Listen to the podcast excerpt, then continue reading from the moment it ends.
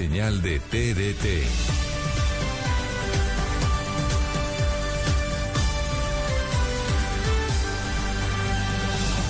Blue Radio, la alternativa. Voces y sonidos de Colombia y el mundo en Blue Radio y bluradio.com, porque la verdad es de todos. Son las 12 en punto del mediodía, actualizamos la información, las noticias en este mediodía de domingo. Hoy es 31 de junio, último día de este mes y lamentablemente la noticia del día tiene que ver con una masacre que ocurrió en las últimas horas en el municipio de La Unión, en el Valle del Cauca. Hombres armados llegaron hasta el casco urbano de ese municipio y asesinaron a cinco personas que estaban departiendo en una vivienda. Otras cinco personas están heridas, una de ellas de gravedad y en las próximas horas habrá un consejo de seguridad en esa región del país. Lo último, los detalles con Lina Vera. Eduardo, así es, subió la cifra de heridos en esta nueva masacre que se registró hace algunas horas en la Unión Valle, cuando las víctimas fueron atacadas por unos sujetos armados mientras se encontraban en una fiesta en el barrio La Ciudadela alrededor de las 8 y 30 de la mañana. Por ahora se desconoce si los sicarios se movilizaban a bordo de algún vehículo o a pie. Todo esto es materia de investigación por parte de las autoridades. Debido a estos crímenes, este lunes se realizará un consejo de seguridad en el que estarán presentes las autoridades departamentales y policiales. Se prevé que tras esta reunión se anuncie una recompensa por información que permita dar con el paradero de los responsables de esta masacre. Joana Ayala es la secretaria de Gobierno de la Unión Valle. Pues desafortunadamente, tipo 8 de la mañana, pues en el barrio La Ciudadela, el municipio de la Unión Valle, informa de un hecho sicarial donde desafortunadamente fallecen cinco personas, que se remite una persona eh, pues con un estado de gravedad, las otras están estables. En las próximas horas vamos a tener consejo de seguridad.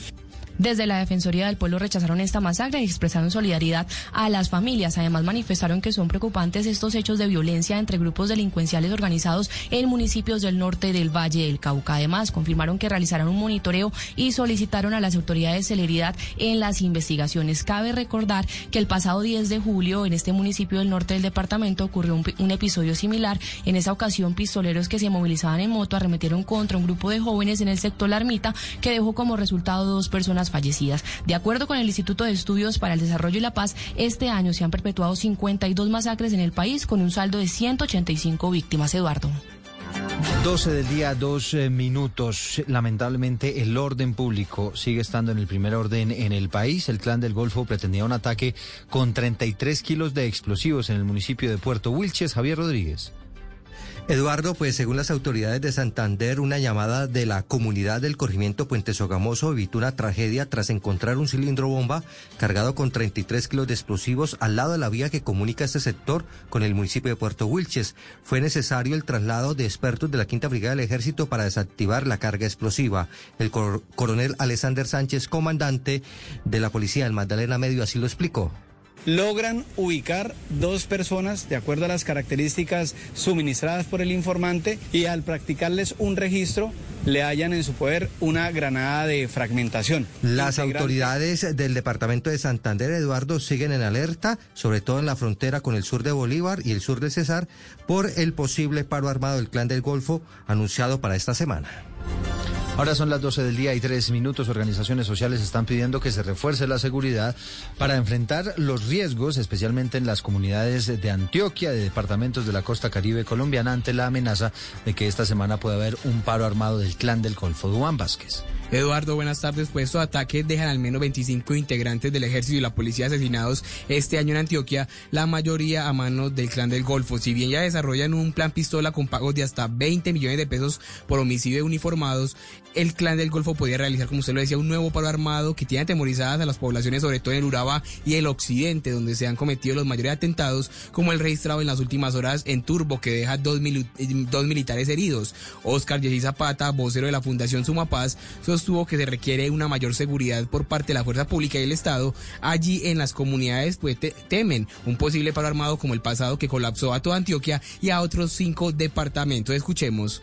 La gente tiene miedo, evidentemente. Sí, usted se pone a mirar, la gente no está saliendo casa, la gente está quedando mucho en su casa, se han cambiado un poco esos hábitos. Usted se pone a mirar municipios incluso, mire, Sabana Larga, Liborina, la gente no está saliendo, la gente tiene miedo, eh, la gente, pues las calles están solas, El temor a las retaliaciones del clan del Golfo es tan fuerte que en Turbe completaron ya cuatro días con cierres de la sede de los juzgados, la personería y la misma alcaldía municipal, Eduardo.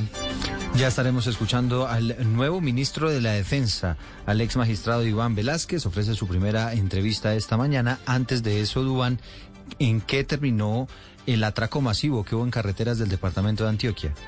Pues lo que conoce hasta ahora Eduardo también es que fueron capturadas estas dos personas, dos de los implicados de los cinco que habrían atacado eh, o atracado más bien a las personas en esta carretera. Las víctimas serían 22 personas, de ellas 14 que iban dentro de un bus de servicio público de que se movilizaban desde la vía de Santa Fe Antioquia al municipio de Caicedo y también algunos conductores de vehículos de carga y sus ayudantes. Pues el ejército capturó a esas dos personas que en este momento ya están en, a disposición de la fiscalía para su posterior judicialización, pero también se trata de verificar cuál sería la banda que estaría cometiendo estos atracos, pues ya sería reiterativo porque recordemos que el año pasado hubo un atraco masivo a más de 30 vehículos en esta misma vía del occidente de Antioquia, Eduardo.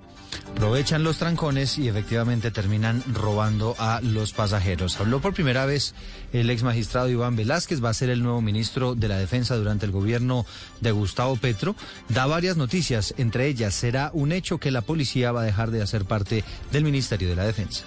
La salida de la policía del Ministerio de Defensa yo creo que es ya decisión tomada. Que se adscribirá es lo más seguro lo que está hasta este momento dicho, que se adscribirá al Ministerio de, la, de Paz, Convivencia y Seguridad. Y no hay que inquietarse por eso. Yo creo que, por el contrario, se va a ganar en civilidad, se va a ganar en en respeto por el, por el Estado de Derecho. Una extensa entrevista que le ofrece a la, entre, a la revista Cambio.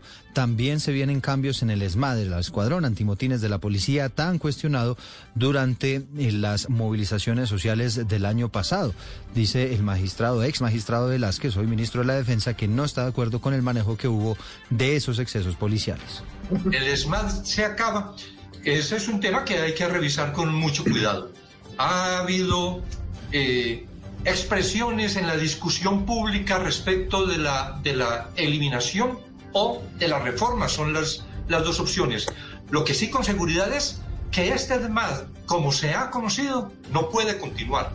También advirtió que no le gusta el servicio militar obligatorio, es consciente de que la eliminación de, este servicio militar pues haría parte de un proceso extenso, de un proceso de transformación, pero dice él que con esta nueva visión de que haya una fuerza pública dedicada a la paz, pues eso podría ser una realidad.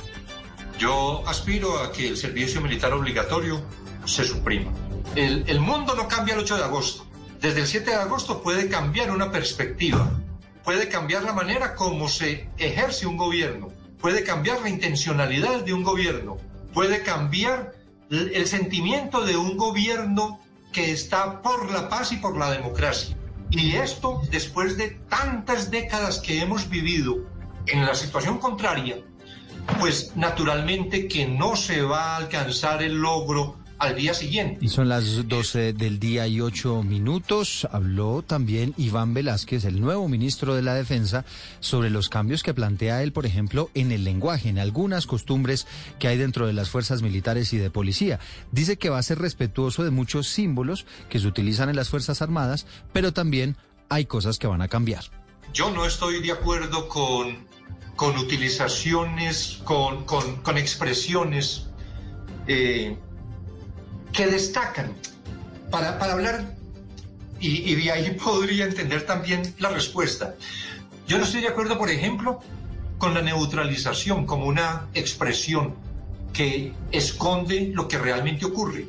Cuando se neutraliza en los términos como se viene empleando en el país, significa que se ha dado muerte a alguien. Yo creo que es mejor hablar en esos términos mucho más concretos.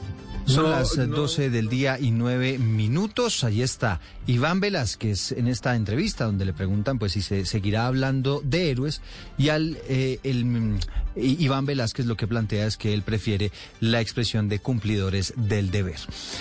Vamos a cambiar de tema. Avanza a esta hora en la zona del Salitre, en el occidente de Bogotá, una manifestación de la comunidad LGTBI que está rechazando una golpiza que recibió una pareja gay que se dio un beso en esa zona del país. Allí hay una tremenda polémica, Pablo Arango, porque hay quienes dicen que no solamente era un beso, que allí había algo más que eso. Eduardo, tremenda polémica, como usted lo indica, efectivamente está la versión de los vecinos que aseguran que estos jóvenes estaban realizando actos obscenos, está la versión de los jóvenes que aseguran fueron agredidos simplemente por eso, por un beso. A esta hora miles de personas están aquí en este parque contiguo en el occidente de Bogotá. Discriminar es un delito, es uno de los letreros que podemos leer. Hay banderas, hay miles de personas. Nos encontramos con Luis Carlos Leal, concejal programó precisamente esta manifestación. Tiene unas cifras de agresiones a la comunidad LGBTIQ+. ¿Qué cifras tiene rápidamente? Bueno, pues estamos rechazando precisamente la LGBTIQ-fobia dentro de la ciudad porque esto se va escalando. Bueno, perdimos la comunicación lamentablemente con Pablo Arango, pero allí los ánimos algo caldeados, porque efectivamente hay quienes dicen que estos jóvenes no simplemente se estaban besando, sino que estaban ya en otras cosas. Son las 12 del día y 11 minutos. Es viral en redes sociales un video en el que se ve a Andrés Escobar. Este es el hombre judicializado por haber disparado contra manifestantes del paro nacional en la ciudad de Cali. Se le ve esta vez en plena pelea callejera. Todo parece indicar, de acuerdo con algunas versiones, inclusive desde la política, porque en esto se metió la senadora María Fernanda Cabal, que termina en esta pelea por temas políticos, agredido por petristas, según dice ella, Dana Vargas.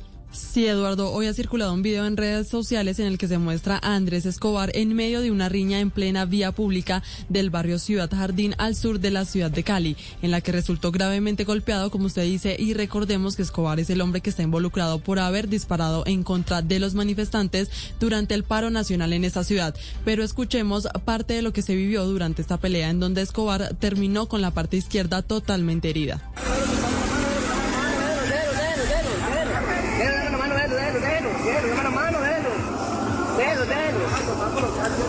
A pesar de los fuertes golpes que Andrés Escobar recibió durante la pelea, el video se hizo viral rápidamente en las redes sociales y ahora ha sido motivo de burla por varios usuarios de Twitter que incluso han usado este hecho para hacer memes. La versión que dio Escobar a la revista Semana es que fue atacado por petristas, fue a urgencias para ser atendido y afortunadamente las consecuencias no fueron graves. Son las 12 del día, 12 minutos, nos vamos para Barranquilla. La polémica era hasta ayer un paro de transportadores por lo que está ocurriendo con el tema de la extorsión.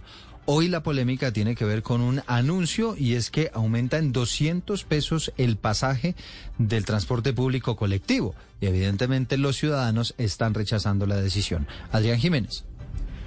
Eduardo, en efecto, a partir de mañana los barranquilleros tendrán que alistar sus bolsillos ante el aumento del costo del pasaje en 200 pesos, un incremento que regirá para el transporte público colectivo, así como también para el sistema de transporte Transmetro. En consecuencia, a los días de semana, de lunes a viernes, el pasaje para el transporte público pasará de 2.400 a 2.600 pesos y en el caso de Transmetro pasará de 2.500 a 2.700 pesos. A raíz de ello, la decisión adoptada por el área metropolitana de Barranquilla no cayó muy bien, ya que aseguran que este incremento se suma al elevado costo de los alimentos, la ropa y los servicios públicos. Para nada de acuerdo con el alza del transporte público porque para nosotros las personas de a pie se nos vuelve un poco complicado porque ya dejamos de sacar algún producto de la canasta familiar. La verdad es que no estoy de acuerdo con el aumento. Para mí esto deriva en lo que está pasando con las extorsiones a, a las empresas de buses. Eso afecta en todo, por lo menos yo que tengo que salir todos los días a trabajar, me toca coger dos y tres buses. Para fines de semana, Eduardo, y festivos, el aumento se dio tan solo en 100 pesos. Cabe mencionar que desde diciembre del año 2020, la Junta del Área Metropolitana no autorizaba incrementos tarifarios para los sistemas de transporte, dada la emergencia económica derivada del COVID-19. A las 12 del día y 14 minutos seguimos con noticias en la costa caribe colombiana y vamos a Cartagena porque el estado de las estructuras de 46 edificios del centro histórico podrían estar en riesgo. Esto de acuerdo con las autoridades. Dálida Orozco.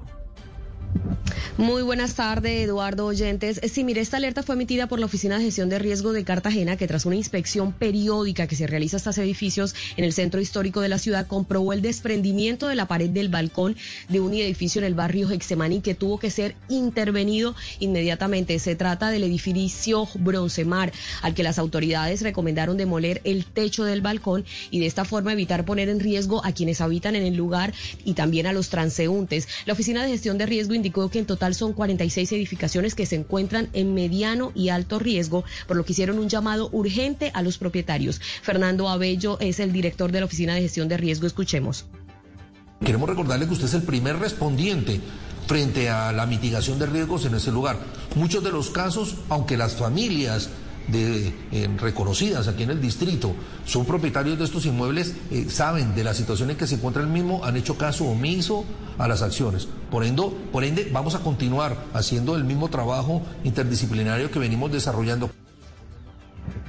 Eduardo, recordemos que muchas de estas edificaciones fueron construidas hace más de medio siglo, lo que implica una intervención especial por el tema patrimonial. Además, eh, también están en riesgo pues la humedad y la erosión agudiza pues eh, su estado, el estado de la infraestructura. 12 del día, 15 minutos. En más noticias de la costa caribe está el presidente Iván Duque en la isla de Providencia. Allí está haciendo una inspección de los avances de las obras de reconstrucción. Recordemos Providencia afectada casi en su totalidad por el paso del huracán Iota. Y según el último reporte del gobierno, ha avanzado en un 94% en su reconstrucción. Están las palabras del jefe de Estado la entrega de viviendas nuevas, el puente de los enamorados, eh, en el cruce hacia Santa Catalina. Vamos a estar eh, entregando la nueva estación de bomberos, vamos a entregar un nuevo coliseo, vamos a estar revisando la entrega de colegios, vamos a estar supervisando también las entregas de los hostales o lo que se conoce también como las posadas turísticas. Regresamos al sector del salitre. Pablo Arango, recuperamos la comunicación, la protesta de la comunidad LGTBI en esa zona de la ciudad.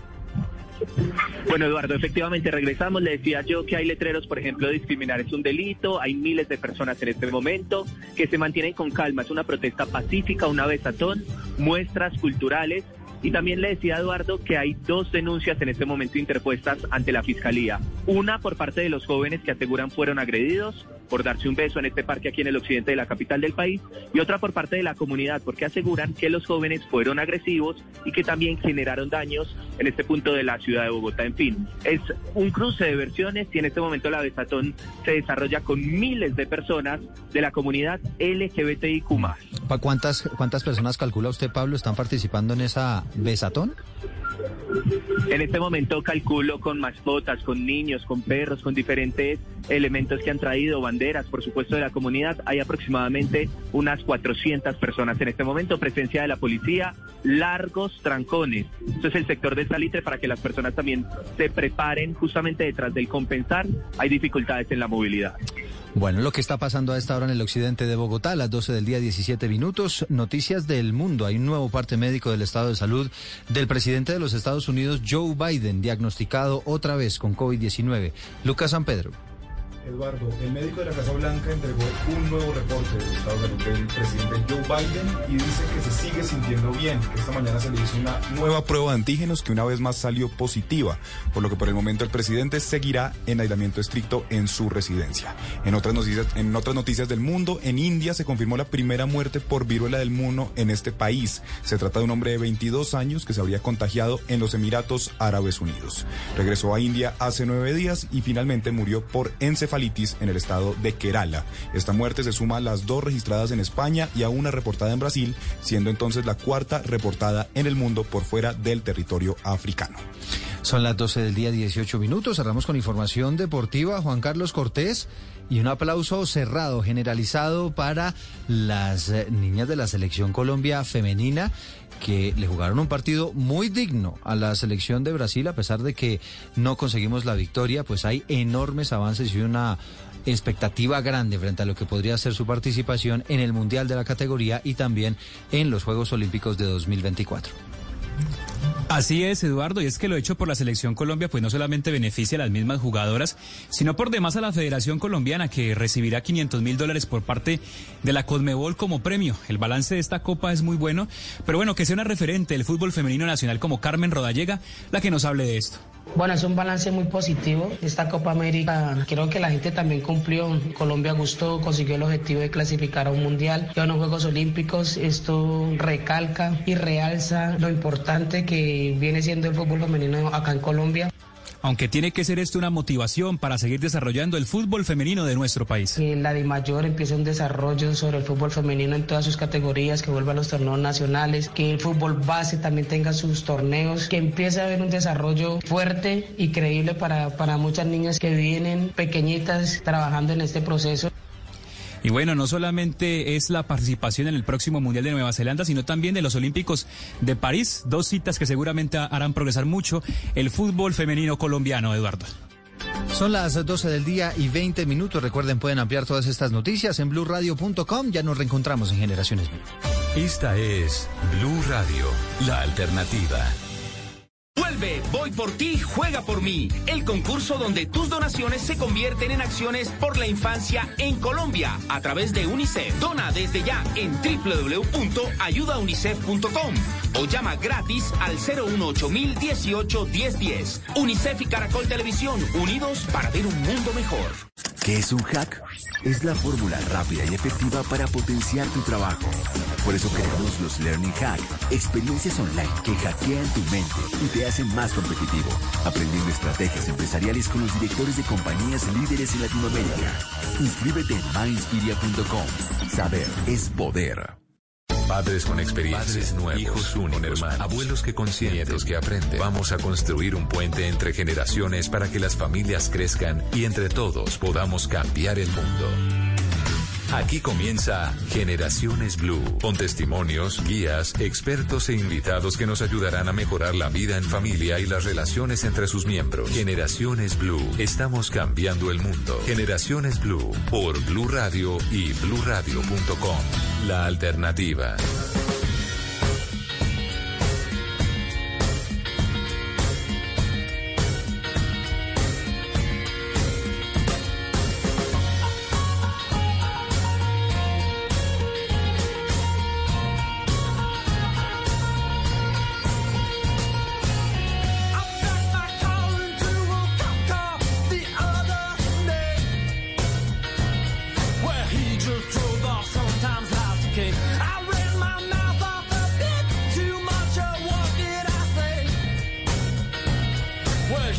Just laughed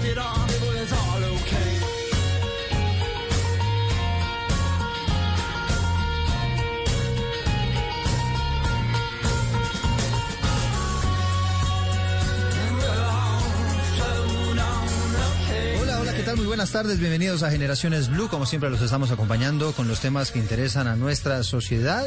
Hoy con algo de buena música. Esta canción quizás hacía rato no la escuchaban, se llama Flow Down, lo hace Modest Mouth. Y es una canción que básicamente nos habla del optimismo, de que al final todos vamos a flotar sin importar las circunstancias. Y es que efectivamente ha emitido la Organización Mundial de la Salud una nueva alerta, una alerta mundial con relación a la expansión de la viruela del mono, o la viruela símica, como también se le ha llamado, que es una nueva enfermedad que ha aparecido y que está ya generando muchos contagios en el mundo entero, por supuesto, no al nivel del COVID-19, no al nivel de considerarlo una pandemia, pero sí empieza ya a generar una alerta especial.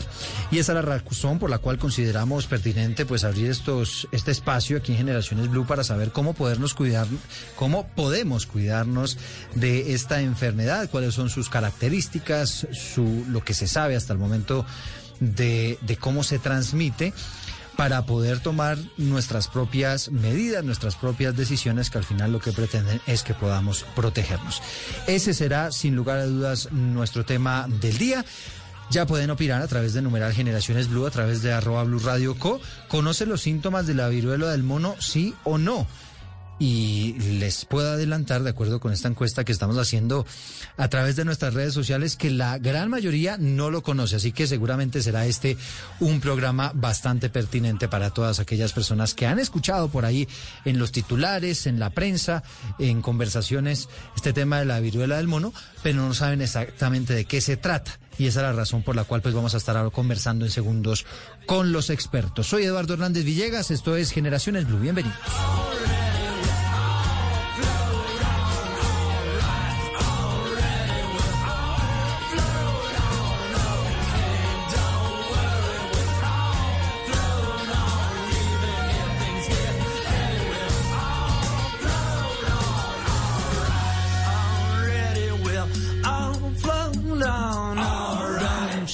Worry, we're all flown on. All flown on.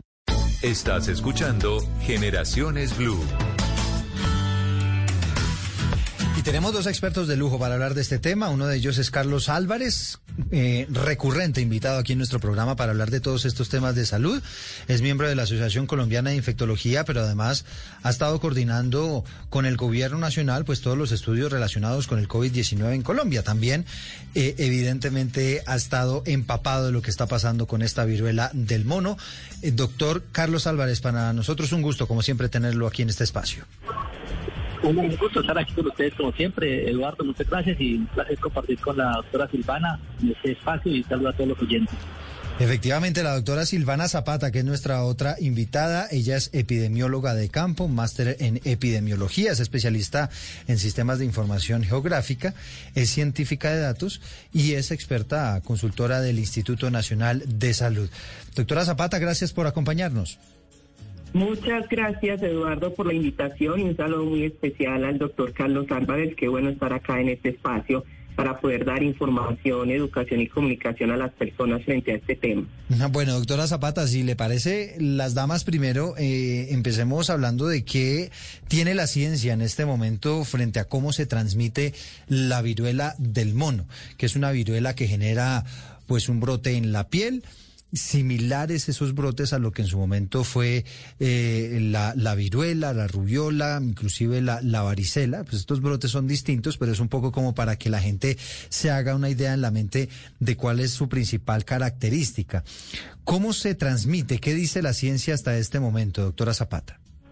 Bueno, de lo que tenemos de cómo se transmite la viruela del mono es que se puede se puede transmitir por contacto piel con piel, contacto cara a cara, boca, piel y también en las personas que ya han estado infectadas y que yo soy su contacto cercano a través de tocar las sábanas, toallas y ropa u objetos de personas infectadas. Esa es la forma más común documentada eh, por la Organización Mundial de la Salud. Sin embargo, ellos siempre reiteran que se sigue investigando sobre todo eh, específicamente eh, en porque ya se confirmó, por ejemplo, la transmisión por eso de fómites, que es eso de las toallas de la cama, la ropa, eh, respirar algunas escamas de la piel o del virus, pero se sigue investigando, por ejemplo, eh, algunas otras transmisiones, por ejemplo, por aire, esa, toda, esa está descartada por el momento.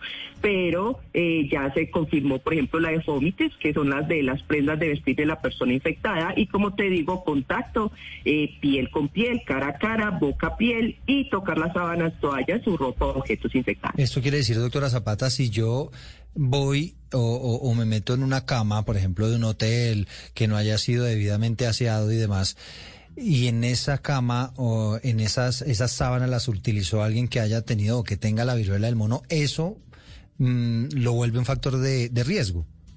Sí, puede ser un factor de riesgo, pero bueno, sabemos que todos los hoteles tienen medidas higiénico-sanitarias muy exigentes, eh, que es lavar siempre las, los cuartos cuando las personas se vayan. Tendría que ser, por ejemplo, en estos lugares en donde no hay estas medidas higiénico-sanitarias, que pueden ser, por ejemplo, donde se comparten eh, cuartos, en donde son hoteles de clasificación baja, pero podría caber la posibilidad, claro que sí, si no se hace debidamente las medidas higiénico-sanitarias después de eh, un hospedaje, es posible eh, en un lapso de tiempo eh, que puedas infectarte si, por ejemplo, todavía hay muchas escamas, sobre todo que ya hay comprobación de a través de las escamas. Y, y por ejemplo, cuando hay, usted usted decía bien, hay unos hoteles pues que tienen unos unos baños compartidos, ¿no? Que no son baños individuales en cada habitación.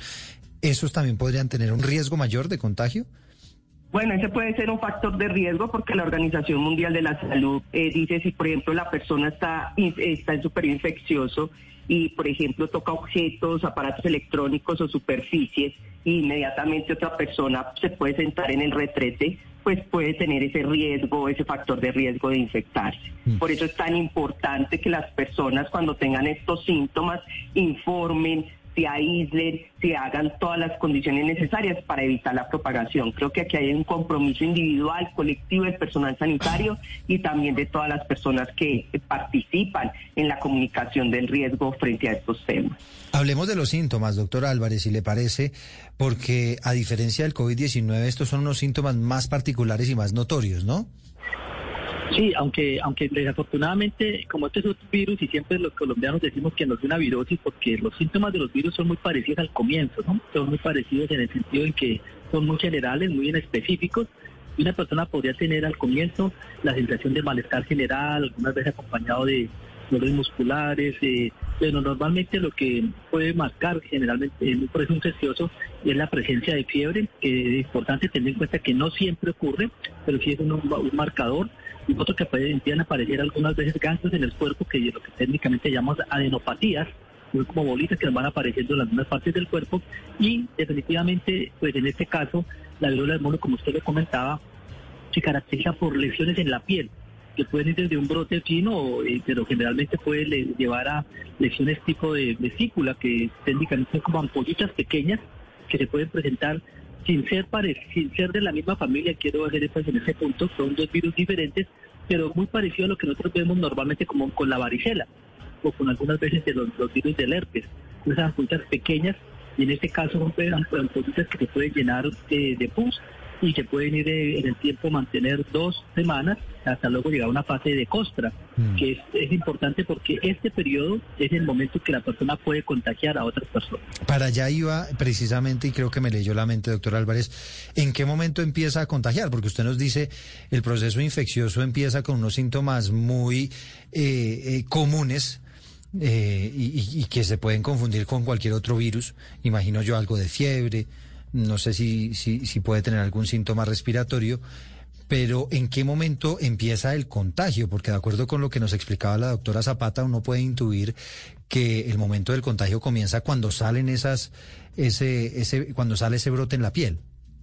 Sí, efectivamente es el momento en el cual empieza a contagiar y todo ese periodo en el cual tienen las lesiones eh, de, de- de las eh, tipo de las ampollitas que acaba de comentar, eh, que no son secas, sino que todavía están, digamos, que, como digamos, de, de vivas, pues es el momento que la persona puede contagiar. Algunas veces esas lesiones se van mezclando por más costras y esas costras, eh, como la doctora Silvana lo comentaba, son unas costras que están formando como escamas, que en esas escamas pueden estar eliminándose las partículas virales. Entonces, el periodo, eh, para ponerlo concreto, es desde que empiezan a aparecer el brote de la persona hasta el momento que ya está, eh, hasta que desaparecen. Es decir, mientras esté con las fases eh, de ampolla o de costra, es una fase en la cual la persona puede contagiar a otra. Bueno, ese, ese pedacito es muy importante. Doctora Zapata, decía eh, el representante, el director de la Organización Mundial de la Salud, Tedros Adhanom, que más del 90 o 95% de los casos que hay actualmente en el mundo, pues tienen un factor común, y es que son personas homosexuales, hombres, y en su mayoría, pues que han tenido varias parejas. ¿Por qué esa, esa referencia tan marcada, esa caracterización de quienes se han contagiado de la viruela del mono? Bueno, creo que la Organización Mundial de la Salud ha emitido un comunicado en donde dice que todas las personas son susceptibles eh, en este caso y que hay que cuidar mucho las mujeres embarazadas y los niños, sino que hay, un, hay unos grupos poblacionales que es donde iniciaron precisamente el, virus como tal. Pero esto no quiere decir, aquí todos tenemos que tener claro que todos tenemos probabilidad de que nos infectemos pero hay algunos grupos poblacionales, incluso la organización ha emitido que los grupos con factores de riesgo de para severidad más altos son las mujeres embarazadas o las personas embarazadas, los niños y las personas inmunodeprimidas. Y también hay que tener eh, en cuenta eh, no estigmatizar. Creo que aquí cuando uno menciona de que enfatizan en un grupo poblacional específico, corremos el riesgo y no queremos hacer lo mismo eh, que ocurrió, por ejemplo, con COVID, estigmatizar a las personas por alguna condición. Es porque en el principio del virus se dio específicamente en esta población y a través de esta población fue eh, por su por su mayor número de contactos sexuales, pero eso no quiere decir solamente población LGTB. Sabemos que todas las personas, eh, ya sean heterosexuales, o de estos grupos pueden tener una o dos mm, o más parejas sexuales. Entonces él se refería específicamente a que las personas que tenían una o más parejas sexuales, reducir ese número de parejas a uno. ¿Cierto? Porque cuando tienes uno, si tienes más de uno y no sabes si es esporádico, pues la probabilidad, por ejemplo, si te infectaste de que la cadena de contactos, es que yo no me acuerdo, no lo conozco, eh, solamente lo vi una sola, una sola vez, se pierde esa cadena de contactos y cuando se pierde la cadena de contactos aumenta la posibilidad de hacer transmisión comunitaria. Entonces él se refería más específicamente es a que sea una pareja sexual conocida en donde se sepa cómo cómo es, con quién vive, para poder que si en caso de infectarse se puedan controlar todos los contactos estrechos. Pero en estos momentos todos tenemos probabilidad de tener, eh, el, de tener la infección si tenemos alguna persona que ha estado en los lugares o en los países donde hay infección, donde incluso ya hay transmisión comunitaria, que eso lo tenemos que tener muy presente, inclusive para este programa. El, que las personas sepan y que busquen en la información en donde ya hay países con transmisión comunitaria, que por ejemplo en Brasil ya hay claro transmisión comunitaria para la enfermedad.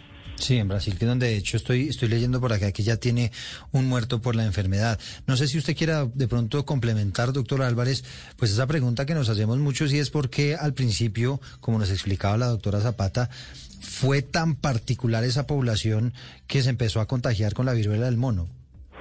Sí, no, yo de acuerdo completamente con la, la posición de la doctora Silvana. Creo que aquí hay que importante recalcar dos cosas. La primera es que el hecho que haya aparecido inicialmente un grupo poblacional de riesgo fue la manera como se inició este brote. No significa que sea eh, las personas solamente susceptibles de, dicha población. El riesgo es todas las personas que eh, no, se han, no, han tenido contacto previamente con la viruela simiana y, eso es la mayoría del mundo. Eh, probablemente habrá una menor, menor riesgo en aquellas personas que se han vacunado contra la viruela, es decir, las personas que nacieron antes de 1980 que probablemente hay una protección cruzada con esta vacuna. Pero de resto, el riesgo eh, es similar y también hago énfasis en este punto que es importante resaltar que el riesgo de complicarse es diferente y específicamente, como dice la doctora Silvana, las mujeres embarazadas y los niños y las personas que tienen bajas las defensas son los que tienen más riesgo de complicar eh, en el caso de, contagiarse. Pero es, evidente que no necesariamente eh, es una enfermedad que esté ligada a un grupo poblacional, sino que es el momento de la epidemia, pero probablemente a medida que desafortunadamente empiece a seguir eh, dispersándose, probablemente en la posibilidad eh, se cambie a otros grupos de, a otros grupos poblacionales, como lo hemos visto en otras, en otras epidemias. Y de pronto hacer énfasis en lo que dice la doctora Silvana de la transmisión comunitaria, que no es otra cosa que no necesite uno viajar a otro país, sino que sencillamente empiezan a verse casos locales, autóctonos en cada una de las regiones en este caso de, Colombia, en cada uno del país, y hablamos de una transmisión comunitaria. En este momento todavía no la tenemos en Colombia, pero ya vemos que muchos países empiezan a presentar casos eh, de esta característica, es decir, que el virus circula localmente. Sí, transmisión comunitaria, digamos, para los oyentes que no están muy familiarizados con el término, eso es básicamente que no tenemos transmisión de persona a persona local aquí dentro de Colombia. Los casos que han sido identificados hasta el momento son personas que, que se explican, tenido, han, se han contagiado el virus porque han tenido algún tipo de contacto en el exterior. No sé si, si estoy explicándolo bien, doctora Zapata. Bueno, la transmisión que hay en estos momentos en el país es una transmisión por personas que han estado en lugares en donde se ha presentado la enfermedad, ¿cierto? La transmisión comunitaria ya es cuando no cuando esa transmisión no se da por eso, es decir, yo soy una persona infectada y cuando me hacen la entrevista yo no soy capaz de detectar ninguna persona o ningún conocido que haya viajado, sino que yo digo no sé dónde me infecté, no identifico. En esos momentos es cuando ya el virus ya está autóctono y pierde esa capacidad de rastrearlo en la comunidad es cuando se habla de transmisión comunitaria, que ahí tenemos que eh, tener en cuenta en este programa y para todas las personas que nos están escuchando, y es que Colombia todavía tiene una ventaja de oportunidad muy grande frente a esto, porque todavía no tenemos transmisión comunitaria y eso es una ventaja epidemiológica muy, muy, muy importante, porque nos permite contener la enfermedad. Algo similar incluso nos pasó con sarampión en algunos años en donde evitamos esa transmisión comunitaria y pudimos obtener los certificados a nivel internacional del control de sarampión, por ejemplo. Y eso es lo que tenemos que hacer, por ejemplo, con viruela cínica, viruela del mono o monkeypox, que para que es importante que la gente sepa que le pueden, lo pueden escuchar de esos tres, de esas tres formas, de que no tenemos transmisión comunitaria y entonces tenemos que hacer lo posible para no llegar allá o retrasarla lo más que se pueda. Sí, bueno, ahí está la explicación de lo que está pasando con la viruela del mono frente a los casos que se han presentado en Colombia. Entiendo, doctora Zapata, ¿vamos 11 o 12? Llevamos 12. 12 casos, la mayoría de ellos en Bogotá.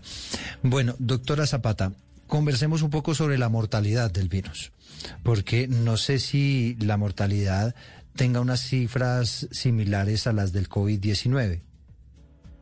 Aquí hay una gran ventaja y es que la letalidad es supremamente baja supremamente baja, incluso hasta el último análisis con los con más de 17.500 casos, esa letalidad estaba más o menos en 0.03, es una letalidad supremamente baja, pero eso no quiere decir de que de que pueda ir cambiando. Entonces, no nos siempre uno tiene el principio de precaución en la epidemiología y ese principio de precaución te permite tener el dato actual que tienes, pero sabiendo que en un momento a otro pudiese cambiar, ¿cierto? Porque como vimos, por ejemplo, con COVID, los virus pueden ir cambiando. No queremos que ocurra lo mismo con esto, pero siempre nosotros tenemos ese principio de precaución. Entonces es una es una es una enfermedad que la puedes pasar en casa con los cuidados necesarios hasta la hasta hasta tres semanas específicamente. Hay muy poca evidencia de casos que se que realmente se ponen se eh, adquieren alta severidad, e inclusive en algunas poblaciones de riesgo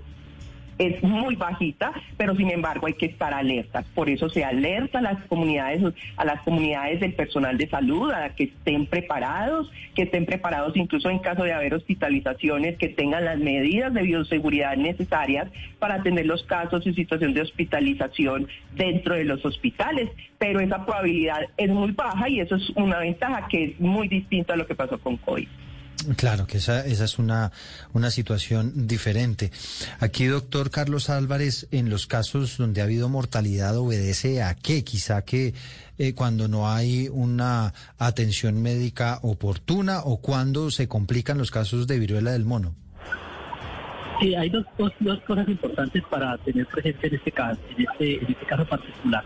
Y es que las casos de mortalidad eh, se a personas que tienen las defensas bajas es decir, pues como siempre hay estas personas que tienen más riesgo de complicarse justamente por eso, porque tienen las defensas bajas y hace que o permiten que el virus se replique más y produzca más daño. Eso es lo que se ha visto en algunos casos particularmente.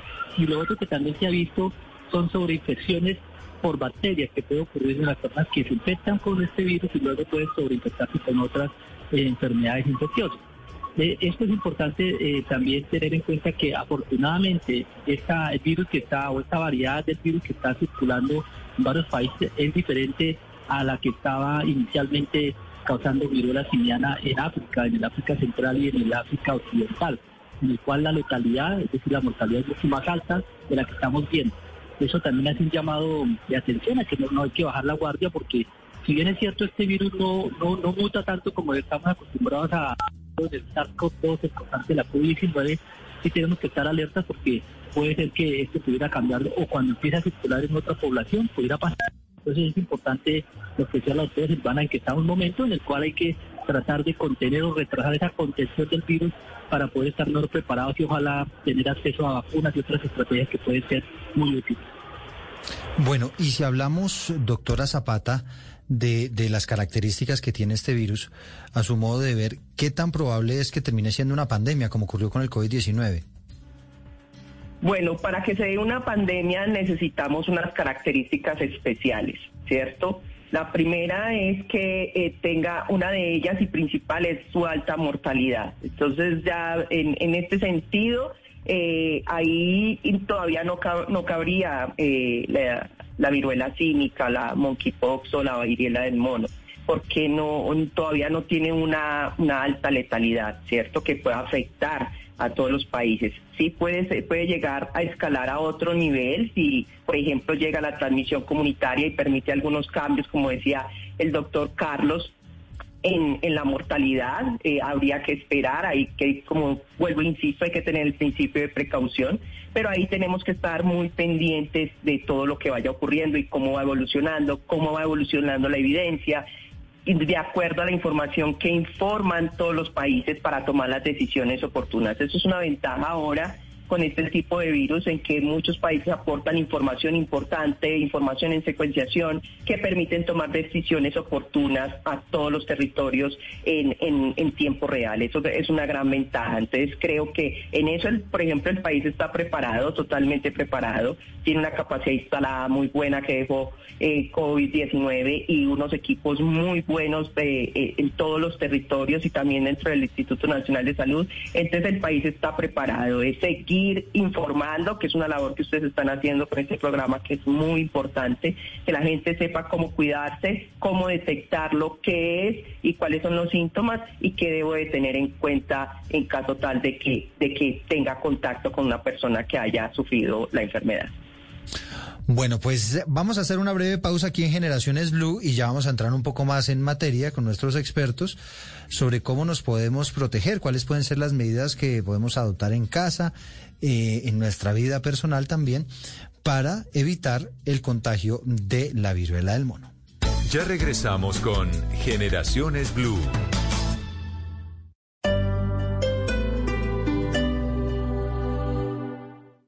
Esta es Blue Radio, la alternativa. Este 2022, el IDRD y la Manda Más invitan al gran festival La Calle Más Cerca de Ti. El próximo viernes 5 de agosto en el Parque Simón Bolívar liberaremos todos nuestros sentimientos con Jesse Uribe, Jason Jiménez, Arely Senao, Giancarlo Centeno y Karen Lizarazo.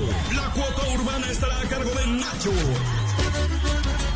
Si fuera poco, directamente desde México, el cantautor del momento, Eden Muñoz. Estamos seguros que vivirás una experiencia única con la calle 96.9 FM. Recuerda, entrada libre. Código PULEP MSK 556. Este domingo en Encuentros Blue, un café a ciegas. ¡Qué espectáculo! Marketing social, tremenda herramienta, literatura fantástica. Soñar es vivir. Ecoturismo consciente del medio ambiente y la diversión. Y más en Encuentros Blue, para vivir bien. Por Blue Radio y bluradio.com. La alternativa.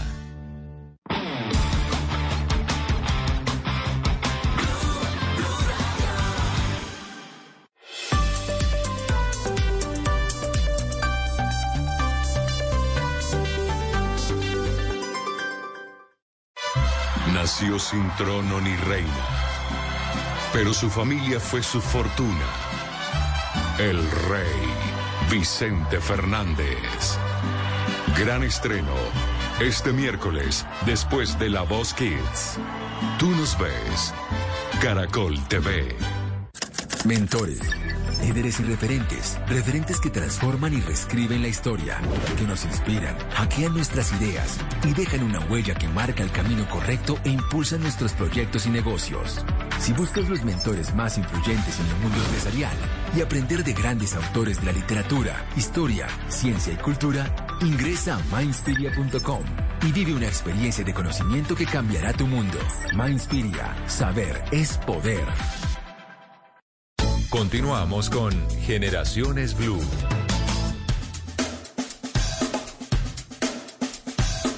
En numeral Generaciones Blue en Blue Radio Co conoce los síntomas de la viruela del mono, sí 20%, no 80%. Hay gente pues que no le interesa mucho este tema, consideran pues que no les va a afectar, sin embargo es bueno estar preparados, ¿no? En estos comentarios que hemos venido recibiendo aquí a través de las redes sociales. El gobierno nacional ha tomado la decisión de aumentar la alerta epidemiológica, esto quiere decir una mayor vigilancia eh, para quienes llegan desde el exterior, pero también fortalecer todos los sistemas de detención, la, de detección de la enfermedad, lo anuncia el presidente Iván Duque. Hay que hacer una pedagogía clara. Yo le he pedido al ministro Fernando Ruiz, a los viceministros, al Instituto Nacional de Salud que hagamos toda la pedagogía y que entendamos cuáles son esos factores que pueden ser altamente transmisores de esta enfermedad. Obviamente hay que prestarle atención. Y efectivamente el ministro de Salud Fernando Ruiz pues ha explicado de qué se trata este aumento del nivel de riesgo de transmisión comunitaria. Se decidió incrementar el nivel de riesgo de transmisión comunitaria de un nivel moderado a un nivel alto y se protocolizó dicha decisión el día de ayer. Eh, también es cierto que desde la semana anterior se han venido tomando una serie de decisiones que ya se consolidaron como un plan de acción eh, que se ha venido trabajando desde el 30 de mayo para la afectación de, la, de, la, de, la, de este evento en nuestro país. Y aquí la gran pregunta que nos hacemos muchos, doctor Carlos Álvarez, es, bueno, ¿y cómo nos podemos proteger? ¿Cómo podemos tener unas medidas saludables en casa para tratar de evitar al final que, que nos dé esta viruela del mono, que según usted nos estaba explicando en el primer bloque, pues genera más allá de un riesgo mortal muy alto, pues sí, seguramente muchas incomodidades y sobre todo una incapacidad muy larga, ¿no? Porque es una enfermedad que dura mucho. Sí, yo creo que la, primera cosa en el momento que nos encontramos es que si por alguna razón salimos del país y estuvimos cerca de las regiones donde pueden ser los números más eh, altos de casos, pues estar atento a las señales de alarma, a las señales que ya comentamos de empezar a tener los síntomas de virales y las lesiones en la piel, porque en ese caso, en el momento que lo tengamos, eh, pues llamar rápidamente a, su EPS para que se haga la confirmación o se descarte que esos síntomas sean asociados a este virus. Y en el caso que tengamos una persona que esté cercana a nuestra, que haya salido positiva eh, al, tener presente pues las medidas que tenemos de, contacto de evitar el contacto estrecho y lo que ya comentamos de evitar eh, pues, la manipulación de las lesiones y estar eh, justamente en la, misma habitación y hacer una desinfección adecuada de la, de la ropa, de, las que tiene esta persona, porque el de que puede mantenerse este virus en, el ambiente. Que otra cosa que tiene ventaja este virus con respecto al de, la COVID-19, que es la posibilidad de durar más tiempo eh, o, aguantar más tiempo a las condiciones adversas del, del, medio ambiente. Entonces yo creería que por ahora lo importante es estar atentos eh, a signos de alarma si he estado en alguna zona y en el caso que ha tenido contactos sexuales eh, con personas que no conozco, que también es importante tenerlo presente, eh, pues estar atento a cualquier lesión que aparezca en cualquier parte del cuerpo, incluyendo genital. Sí, doctora Zapata, no sé si usted quiera complementar algo de lo que nos venía contando el doctor Carlos Álvarez de esas medidas que nos pueden proteger para evitar el contagio. Bueno, no, que sería reforzar el mensaje que dijo Carlos eh, que es específicamente estar muy informados. Creo que si todos estamos informados, tanto los ciudadanos, así creamos que tenemos un riesgo muy bajo. Recordemos que al principio eso también se pensaba con COVID, ¿cierto? Pensábamos que era una enfermedad que era muy difícil que llegara. Entonces creo que la pandemia nos dejó esa enseñanza que debemos estar informados. Si alguien nos dice, ojo con esta alerta, no es para generar pánico, no es, sino es para generar información.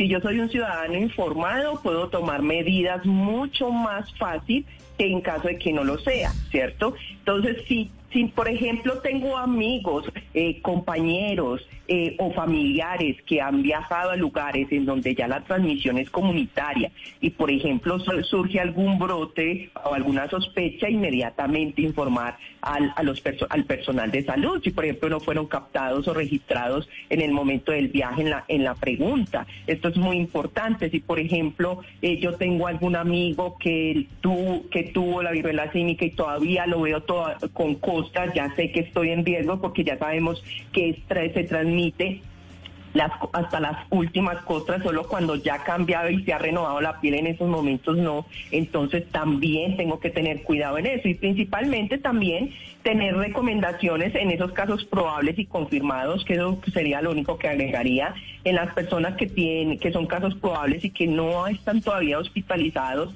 siempre hay que aislar el caso, utilizar los elementos de protección personal, tener muy buena higiene de manos, el manejo adecuado de la ropa, porque ya vimos y hablamos sobre eso, y la limpieza y desinfección de los elementos que ellos usan en los casos, por ejemplo, que están en la casa. Y, por ejemplo, en los casos que están en, con ingreso hospitalario, que el personal de salud tenga en cuenta que debe tener rutas de atención para estos pacientes un aislamiento eh, eh, por contacto y por aerosoles, eh, tenerlo en cuenta, uso de elementos de protección personal, el seguimiento al personal que atiende estos casos, establecer protocolos dentro de las instituciones y un manejo adecuado de los textiles y de los y de las y de las sábanas que se utilizan en la atención. Entonces están las medidas comunitarias, las, me- las medidas individuales, que es que cada uno sepamos cuáles son los síntomas, eh, sepamos en qué países están, en qué países hay circulación comunitaria, adicionalmente a eso que el personal de salud esté muy preparado, y no solamente los de la IPS ahí, Eduardo, tener en cuenta las personas que trabajan en dermatología, que muy posiblemente una persona consulte con ellos, que ellos inmediatamente activen las rutas de atención en caso de detectar un caso, porque estas personas no son unidades primarias generadoras del dato, sino que son unidades informadoras y es importante que activen las alertas en sus secretarías de salud municipal. Eh, el, país ha dado eh, instrucciones muy claras sobre cómo enfrentarlo, al menos a nivel técnico. Creo que es informar, comunicar a las personas para que sepan qué hacer. Eso es lo único que le agregaría a Carlos.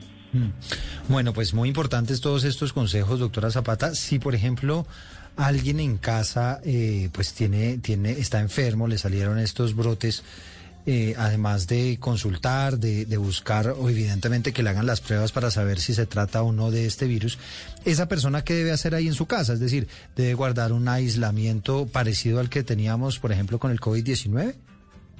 Tiene que aislarse y se debe aislar hasta que el- cuan- cuando terminen de salir las, el, el brote, tienen la primera costra. Cuando se cae esa costra y tiene la segunda, la segunda que ya es sobre la piel, hasta ese momento no debería tener contacto con otras personas, ¿cierto? Como lo dijimos anteriormente, porque yo puedo infectar a otras personas, inclusive cuando tengo esas costricas todavía.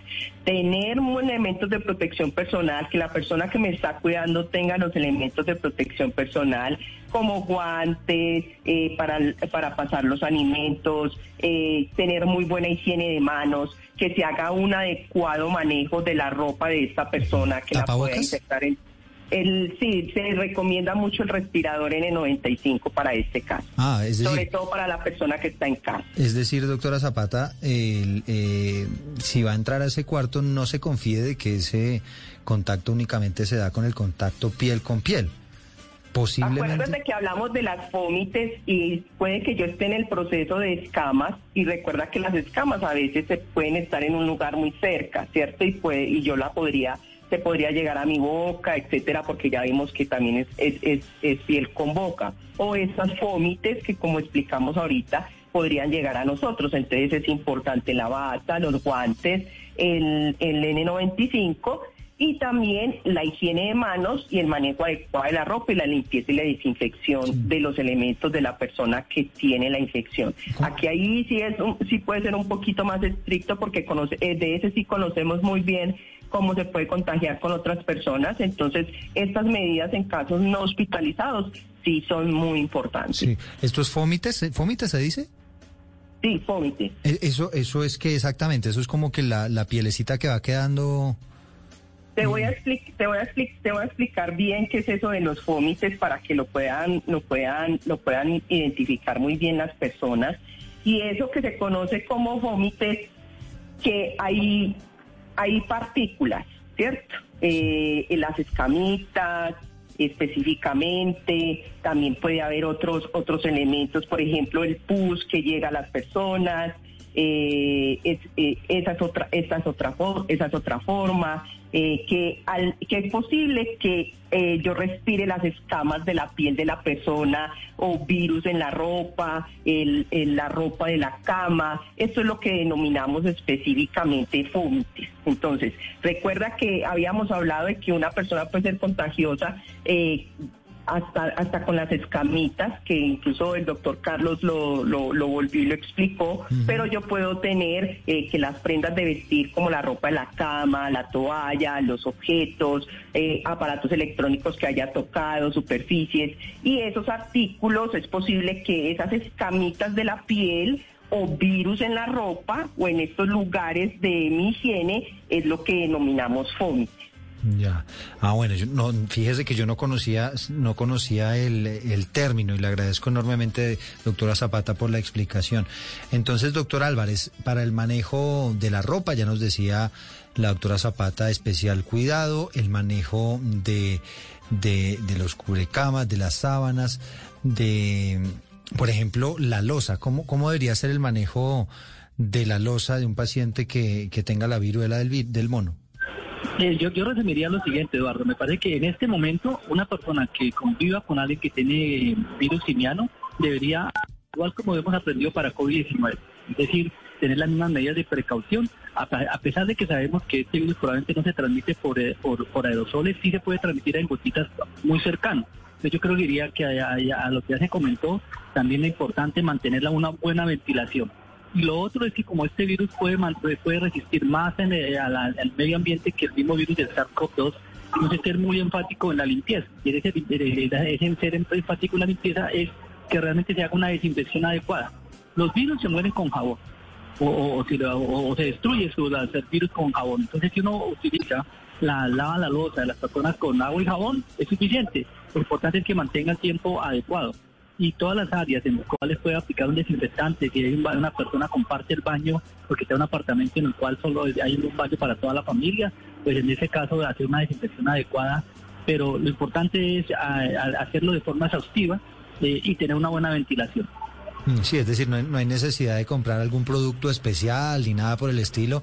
Basta con el agua y jabón para la limpieza de superficies, para la limpieza de la losa y evidentemente la limpieza de las manos. Claro, y siempre y cuando se mantenga el tiempo adecuado, ¿no? Porque a veces lo que hacemos, le echamos, o a veces yo digo que a veces hacemos la mímica de las manos o, o de limpieza, hacemos solamente limpiamos por encima y no limpiamos bien, y en este caso se requiere que la limpieza sea adecuada. Después de que la persona se, se, se, recupera, pues hay que hacer una desinfección eh, y una limpieza adecuada de todas las, de, de todas las cosas superficies que pueda haber tocado la persona para estar seguro que no quedan partículas virales. Ese aislamiento, nos decía usted, doctor Álvarez, unas dos semanas. Entre dos a tres semanas es el tiempo que dura, porque es el tiempo mientras están las lesiones en la, la piel eh, activas y eso más o menos son dos a tres semanas, más tres que dos. Sí, aquí la ventaja que tenemos la eh, doctora Zapata es que es que a diferencia del COVID-19, pues que digamos que es una enfermedad respiratoria un poquito más difícil de saber si uno todavía está o no está contagiando. Aquí la ventaja, según hemos aprendido en este programa hoy, es que mientras persistan las ronchitas, así sea eh, la carachita, como le decimos popularmente, en ese momento yo todavía puedo estar contagiando a los demás. Exacto. Entonces ya sabemos que las la que si la costra, yo no infecto a otro cuando la costra se ha caído y se ha formado una nueva capa de piel debajo. Antes puedo seguir contagiando a otros, por eso es tan importante cuidarse. Tenemos una señal que podemos ver muy fácil, entonces es, es cuidarnos y saber eh, cómo proteger a otros eh, de acuerdo a la información que existe disponible. Esa, esa costrica, cuando se cae, ¿es contagiosa? Acuérdate que hablábamos de esa costrica y cuando la costrica todavía, eh, acuérdate que incluso hablamos del fómite, hace parte del fómite si va, si se cae la costrica, si se cayó en una sábana, esa costrica todavía puede ser contagiosa. Esa todavía puede ser contagiosa. Bueno, eso es, eso es importante para, para tenerlo en cuenta. Esta característica que tiene esta viruela del mono es un, es un brote generalizado en todo el cuerpo o específicamente en algunas zonas del cuerpo sale más- más- de manera más pronunciada. No, puede ser en todo el cuerpo, eh, y ese, incluso en las mucosas. Cuando hablamos de las mucosas es por dentro de la boca, por ejemplo, puede salir algunas, algunas ampollitas. en algunas personas le sale en la cara, en las palmas de las manos, que es lo característico, pero puede ser en todo el cuerpo. A algunas personas le salen muy poquitas, puede salir de dos, tres o cuatro ampollitas. Hay personas que pueden tener 100 o 200 lesiones, ¿no? Depende de cada persona. Y, y doctora Zapata, ¿es doloroso? ¿Son dolorosas o, o son, o más bien eh, producen comezón como, como usualmente ocurría con la varicela? dolorosas, pueden ser muy dolorosas, incluso varios autores han, han recomendado que a pesar de que es categorizada como una enfermedad leve, algunos pueden sufrir eh, mucho dolor, mucho dolor, o incluso picazón. Entonces, inclusive lo podemos ver en- con algunas personas, eh, como mencionaba ahora Carlos, cuando sufren varicela que les arde mucho y les duele, e incluso la fiebre también puede generar otras consecuencias. Entonces no dejemos de que a pesar de que sea una enfermedad leve, algunas personas, sobre todo aquellas que pueden generar, eh, pueden agravarse más, pueden generarles mucho dolor. Entonces hay que cuidar esas personas y sobre todo también el estigma después que puede ocurrir incluso hasta en temas de salud mental, eh, pensándolo de manera más amplia, porque si tienen estas costras que generan cicatriz, que pueden generar cicatrices después en la, en, en la cara a las personas, como ocurre eh, también con la varicela, puede generar algunas afectaciones en la salud mental, sobre todo en aquellos que tienen este tipo de cicatrices en la cara. Entonces, evitar al máximo el contagio creo que es bien informado es lo, es lo, es lo principal, porque siempre hay que pensar un poquito más a largo plazo. Entonces pueden ser dolorosas y para algunos que, por ejemplo, porque pueden ser muy pocas o pueden ser miles. ¿Cierto? Inclusive en las zonas, como indicaba, indicaba el doctor Carlos, eh, eh, internas que pueden generar muchísimo dolor a las personas y que después la cicatrización puede que no sea una, una cicatrización buena por de, de, de acuerdo a la, a la piel de las personas, que incluso en algunos puede ser queloide, que es que se nota mucho y pueden ser esas en la cara y pueda tener alguna afectación de salud mental. Entonces aquí también hay que tener ese en cuenta ese tipo de cosas a largo plazo. Y entonces la recomendación es, si producen comezón, como ocurría con la varicela, pues no se rasque, evitar al máximo rascarse y producir unas heridas de pronto más pronunciadas. Correcto.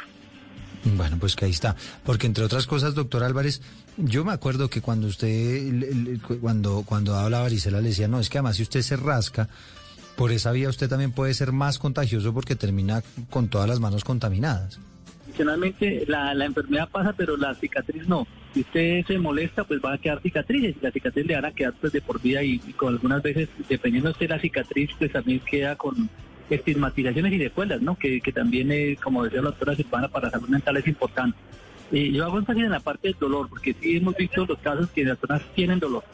Ese, no, no, es una enfermedad leve, eh, afortunadamente no, como ya lo comentamos, no es letal, pero no significa que sea algo eh, eh, que sea de completamente eh, inocuo, sino puede generar eh, algunas complicaciones. Afortunadamente no lo estamos viendo todavía, pero pues hay que estar preparados. Sí. ¿La fiebre es característica de esta viruela? No necesariamente. Podemos, eh, pues, uno de siete de cada diez personas pueden tener fiebre. ¿Siete, decir, de, tres no cada, tienen. ¿Siete de cada diez? Sí. Ah, es, es decir, es algo común, pero no necesariamente puede, puede, puede presentar fiebre. ¿Da Sí, algún lo más otro? común- Sí. Lo más común son las lesiones en la piel. Otros síntomas, que ya lo hemos comentado, que puede tener algunos ganglios en el cuerpo, puede tener eh, eh, los síntomas de normales que son difíciles de diferenciar, que son los de dolor de hueso, malestar general, dolor de cabeza, eh, pérdida de apetito, como otros virus muy parecidos en general. Lo que lo hace diferente, eh, en este caso, son las lesiones en la piel eh, y probablemente en algunas personas que, que puede presentar esas ganglios en el cuerpo. Eh, eh, por ejemplo, síntomas respiratorios es común. No, no es común. No es común, eso no es, no es un rasgo visible de la enfermedad. Bueno, pues les agradezco enormemente a los dos que en esta búsqueda de hacer una pedagogía con respecto a esta viruela del mono, que como hemos, deci- como hemos dicho desde, desde el principio del programa, pues ya está presente en nuestro país. Por ahora, según nos explicaba la doctora Silvana Zapata, no a nivel de contagio comunitario, pero sí pues ya está presente en algunos en algunas personas que han quizá contraído esta enfermedad en el exterior, así que debemos empezar a cuidarnos. Eh, le- les agradecemos, doctor Carlos Álvarez, gracias por habernos acompañado. No, con muchísimo gusto. Y doctora Silvana, también muchísimas gracias por habernos compartido pues todas estas recomendaciones y habernos eh, explicado cómo es que funciona todo este tema de la viruela del mono. A ustedes muchísimas gracias por la invitación y un saludo muy fuerte al doctor Carlos. Llegamos al final de Generaciones Blue, como siempre cerramos con algo de música.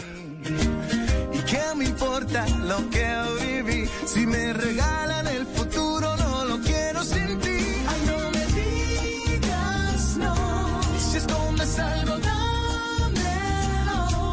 Porque llegó la hora de estar conmigo. Pues el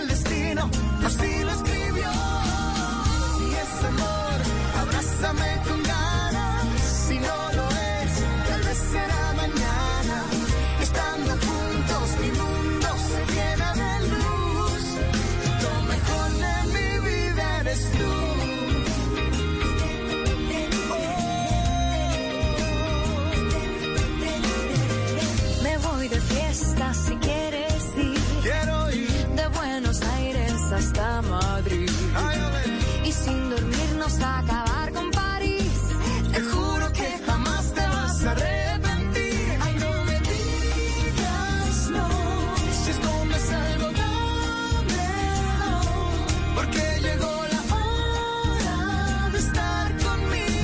música de Ricky Martin se llama Lo mejor de mi vida eres tú. En su momento él dijo, acepto mi homosexualidad como un regalo que me da la vida.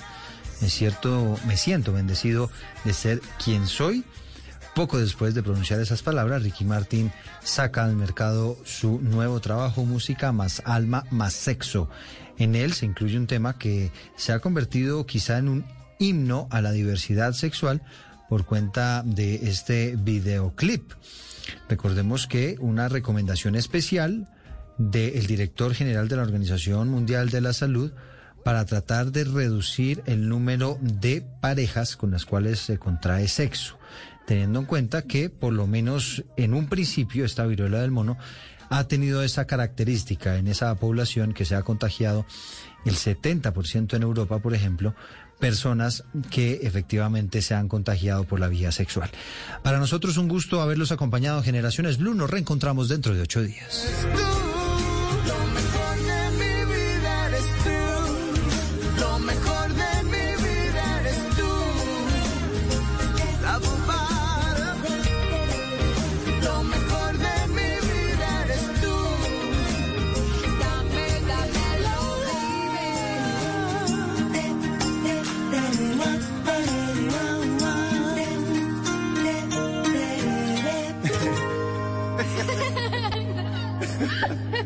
Esto es Generaciones Blue. Esta es Blue Radio, la alternativa.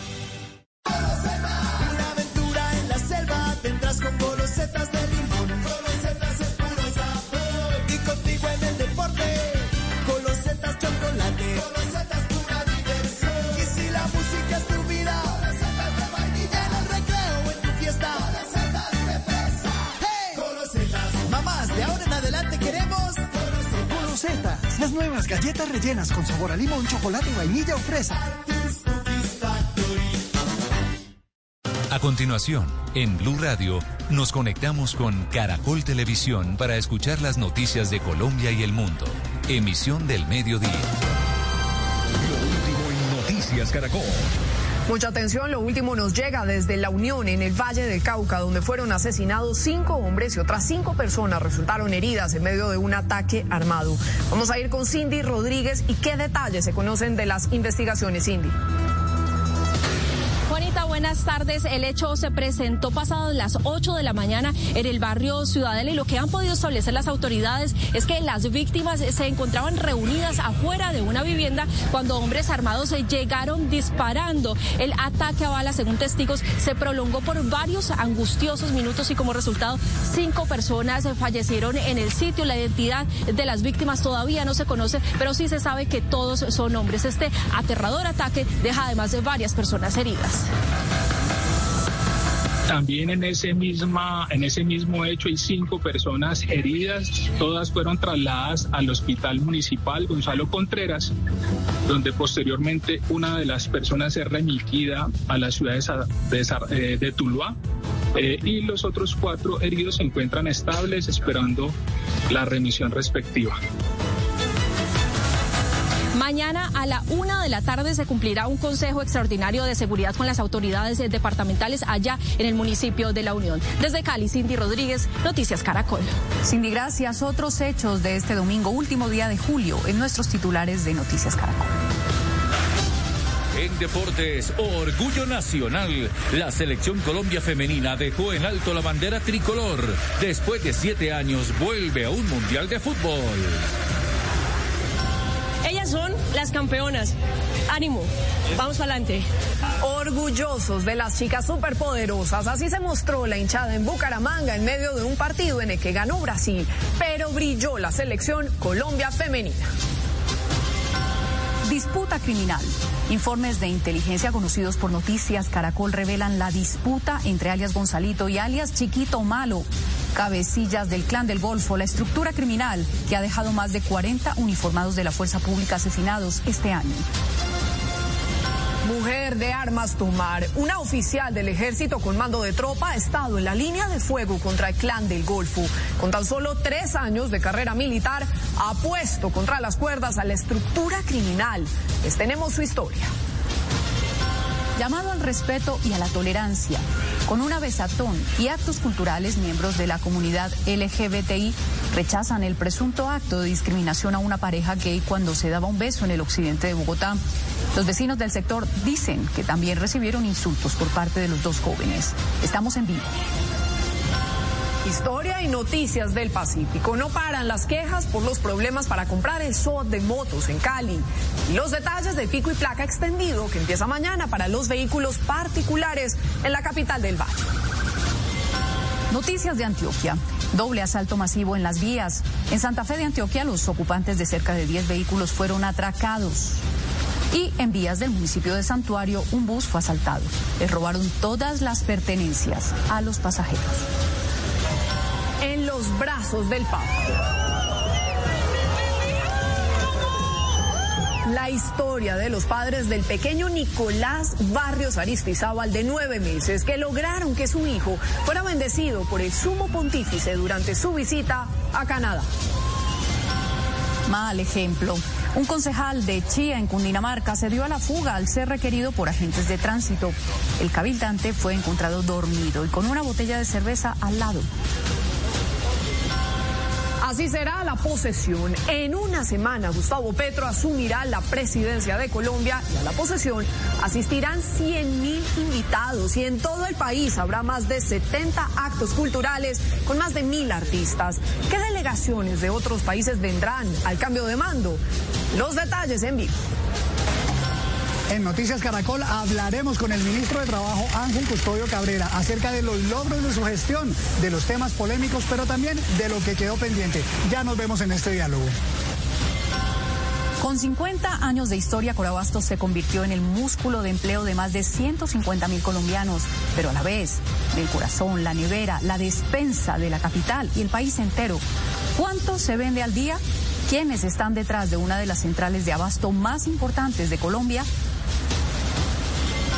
Y en noticias internacionales, los desastres climáticos nuevamente causan devastación en Estados Unidos. En Kentucky, Arizona y Nevada, las lluvias torrenciales dejan destrucción a su paso. Y en Italia hay rechazo e indignación por el atroz asesinato a golpes de un inmigrante nigeriano en plena calle. Más de 40 mil salseros llenaron el estadio El Campín y disfrutaron del festival Viva la Salsa.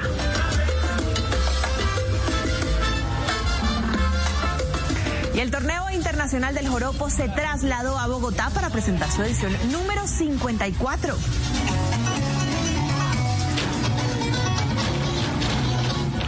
Detalles en Show Caracol. Ya nos vemos. Desde el Centro de Noticias de Caracol Televisión en Bogotá, esto es Noticias Caracol Fin de Semana.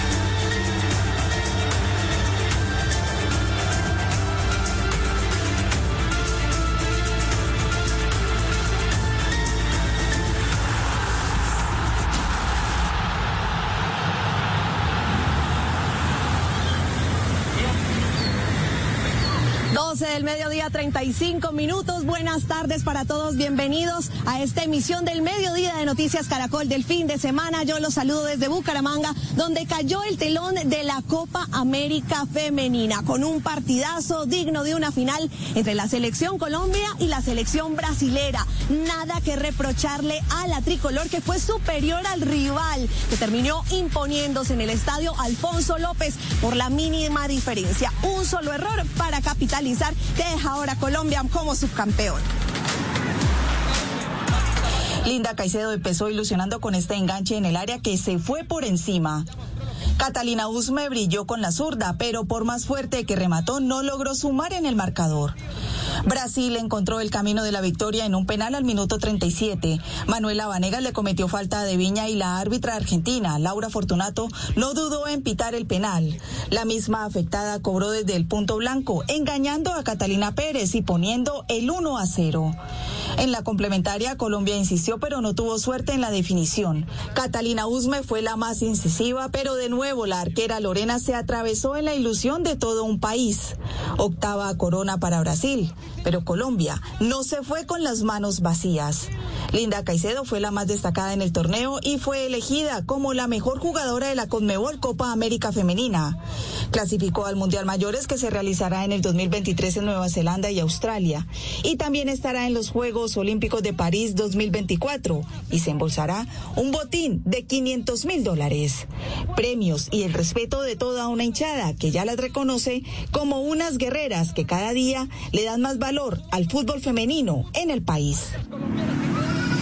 Orgullo total por las nuestras que con tan poco hacen tanto. Lo cierto es que hay que destacar que esta Copa América lo que ha logrado generar es el regreso de las familias al estadio, volver a disfrutar de esta fiesta del fútbol femenino. A propósito, nos conectamos con Juan Jacobo Lozano, que tiene todos los detalles de cómo vivieron los bumangueses esta fiesta tricolor. Juan Jacobo, adelante.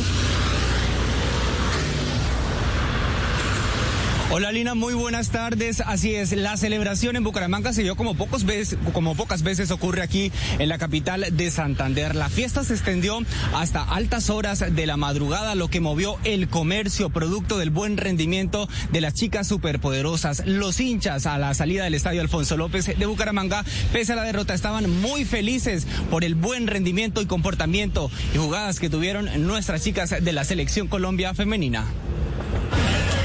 A las 4 en punto de la tarde, los hinchas de la selección Colombia comenzaron a ingresar al estadio Alfonso López. Algunos llegaron corriendo para buscar la mejor ubicación. A, a buscar puesto porque eso va a estar buenísimo, no se lo pierdan. Poco a poco la fiesta del fútbol fue iniciando y las barras corrieron por cuenta de la princesa mundialista, Chirapo y otros personajes que no le han perdido el paso a la selección Colombia.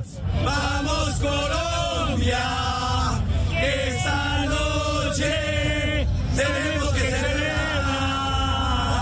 Brasileros también llegaron al Alfonso López a apoyar a su selección. Me gusta mucho la ciudad, las personas son muy receptivas, muy alegres, muy felices, me gusta mucho. Los bumangueses disfrutaron de esta fiesta deportiva en familia y hasta con sus mascotas que vistieron con la tricolor nacional. Algo increíble, estamos totalmente emocionados. Algo nunca visto en Bucaramanga y en Colombia. Vamos a ganar la copa. El partido no se lo perdió ni el profesor Jorge Luis Pinto, quien llegó con su esposa a ver a las chicas superpoderosas. partido duro, difícil como las grandes finales, pero Colombia tiene las condiciones, las posibilidades de ganar. Con pólvora, música y mucha tensión se vivieron los 90 minutos del partido. Pese a la derrota, los hinchas salieron del Alfonso López felices por el desempeño de la selección durante esta Copa América. Hoy, hoy demostraron que tienen valor y que las mujeres siempre, siempre vamos a tener un papel muy importante, muy importante en la cancha. Así que ellas son las campeonas. Las chicas son un buen ej- ejemplo para nosotras las niñas, las vi jugar súper bien y igual ya son nuestras ganadoras. La selección Colombia femenina de fútbol se quedó sin copa, pero se llevó el cariño de todo un país que les estará haciendo fuerza en el Mundial 2023 y en los Juegos Olímpicos del 2024. La Policía Metropolitana de Bucaramanga también reportó un comportamiento muy positivo por parte de la ciudadanía durante esta celebración y hoy ya los viajeros retornan a sus ciudades de origen. Yo me despido desde el viaducto de la novena, un sitio icónico de la capital de Santander. Lina, usted tiene más información. Gracias, Juan Jacobo. Vuelvo a recibirle porque sin lugar a duda estamos emocionados con lo que lograron las nuestras. Aún sin una liga constante, las mujeres se revelan con hechos. Clasificación al Mundial Sub-17, al Mundial Sub-20, al de mayores, a los Olímpicos. Además, dos equipos colombianos clasificados a Copa Libertadores que se llevará a cabo en el mes de octubre. Un orgullo que nace con los primeros hinchas, las familias.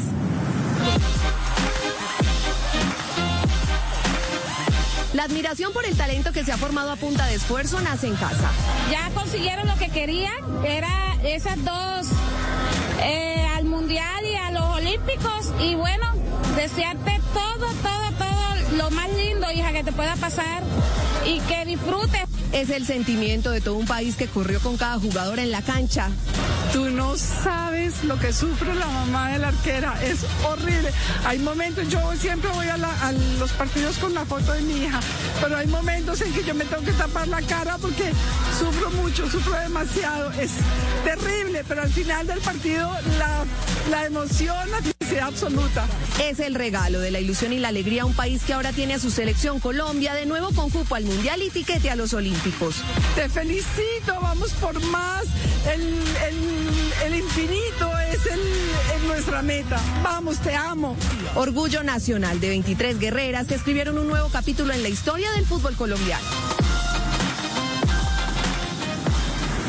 Orgullo es lo que generan las nuestras, que ya se despiden de esta Copa América Femenina, se baja el telón en Bucaramanga y ya las jugadoras comienzan a desplazarse a sus clubes de origen, en su mayoría para las ligas europeas y otras las que quedan aquí en Colombia, pues que no tendrán liga para jugar debido a que no se jugará liga en el segundo semestre, porque se cruzaría el torneo con el torneo de Copa Libertadores. Lo cierto es que ya las nuestras están rumbo a regresar a sus hogares.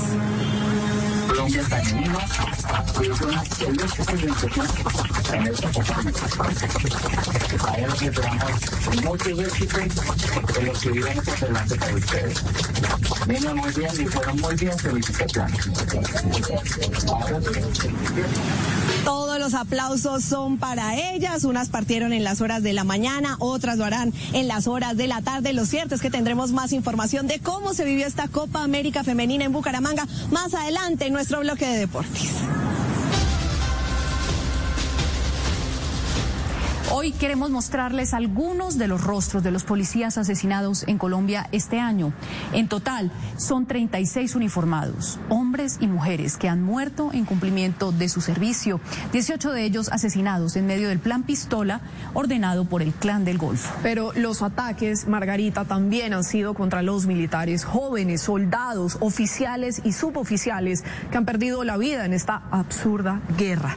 Son 25 los uniformados del ejército que han sido asesinados por el Clan del Golfo durante 2022, durante este año. Algunos de ellos completamente desarmados y en estado de indefensión. Veamos ahora la estructura de la organización criminal responsable de la muerte de estos uniformados. En los últimos tres años, 17 cabecillas del clan del Golfo han sido extraditados a los Estados Unidos y España por delitos relacionados con el narcotráfico, generando una reorganización criminal. Sí, y aquí lo vamos a ver. Este organigrama lo encabezaba alias Otoniel, máximo cabecilla del clan del Golfo, quien hoy está en una cárcel en Estados Unidos, ya fue extraditado. Luego está alias Marihuano, abatido por la policía en 2021, y Jovanis de Jesús Ávila, alias Chiquito Malo, que hoy además es el máximo cabecilla de clan del Golfo y que estaría ordenando todos estos asesinatos contra los policías y militares en el país. Más abajo están Wilmer Giraldo, alias Ciopas, y José Gonzalo Sánchez, alias Gonzalito, por quienes las autoridades ofrecen hasta 5 mil millones de pesos de recompensa. Otros cabecillas que también han sido extraditados son Nini Joana Úsuga, alias La Negra, Juan José Valencia, alias Falcon, y Jorge Castaño, alias Plástico. Otros 12 integrantes del Clan del Golfo se encuentran capturados y pendientes de extradición. Profundas diferencias entre los cabecillas de este clan fueron detectadas por las autoridades. Según un informe de inteligencia, la orden de su máximo cabecilla alias Chiquito Malo de adelantar acciones criminales en represalia a la extradición de alias Otoniel generó las diferencias. El Clan del Golfo, según las autoridades, estaría conformado por cerca de 3.200 personas en todo el territorio nacional. Pero con la extradición de alias Otoniel, las disputas entre sus herederos criminales se acrecentaron por el poder de la organización delincuencial. Un informe de agencias de inteligencia conocido por Noticias Caracol da cuenta de que el paro armado en mayo de este año, donde fueron quemados vehículos en varias regiones del país, fue ordenado por alias Chiquito Malo. ¿Quién es el cabecilla de la estructura Central Urabá? La cual tiene nueve subestructuras, especialmente en el Urabá antioqueño. Pero para alias Gonzalito, hoy segundo al mando de la organización después de Chiquito Malo, las acciones criminales lo visibilizaron con las autoridades e incrementaron el riesgo de ser capturado o abatido, además de ponerle en contra a la comunidad, por lo que a través de un correo humano mostró su inconformismo a Chiquito Malo. Gonzalito, comandante de la estructura Roberto Vargas Gutiérrez, el cual tiene injerencia especialmente en el Bajo Cauca antioqueño y en el nordeste antioqueño. El otro cabecilla, alias Siopas, está más del lado de Chiquito Malo, por lo que incluso se habrían repartido algunas zonas de operación del narcotráfico. Siopa, cabecilla de la estructura José Jesús Durango, con injerencia especialmente en el departamento del Chocó y en el suroeste antioqueño. Pero Chiquito Malo siguió desafiando incluso a los otros cabecillas y ordenó el denominado Plan Pistola. Chiquito Malo ha dado instrucciones de atentar contra soldados y policías. Sin embargo, las operaciones contra el Clan del Golfo continúan y en lo corrido del año ya son 745 capturados y 53 neutralizados, además del nuevo cartel que busca dar con 74 señalados integrantes del grupo ilegal que estarían detrás del asesinato de uniformados. Hay más de 1.700 órdenes de captura que los estamos buscando. Las afectaciones al Clan del Golfo también dejaron en las últimas horas una macrooperación de extinción de dominio a propiedades avaluadas en más de 50 mil millones de pesos. Se incautan más de 642 bienes. Las operaciones para dar con los máximos cabecillas del Clan del Golfo se intensificaron en las últimas horas en el sur del departamento de Chocó. En medio de este panorama hay todo tipo de historias, como la de una teniente del ejército que ha combatido casi una decena de veces al clan del Golfo y por sus resultados el grupo ilegal está ofreciendo dinero para que la asesinen. Este es el perfil de una militar con agallas para enfrentar a los grupos armados ilegales. Juan Andrés Beltrán habló con ella. El combate fue hace cuatro días en el sur de Bolívar. Al frente, la comandante del pelotón de soldados profesionales, una joven subteniente del Ejército Nacional. Siempre he tenido la idea de ayudar a la gente, de ayudar a la población y pues de ahí, de ahí surgió la idea de estar en el ejército. La oficial recuerda con precisión este combate en San Pablo, sur de Bolívar. Yo me encontraba con mis soldados realizando tareas de control en el pueblo, en San Pablo. Y en ese momento escuchamos dos disparos.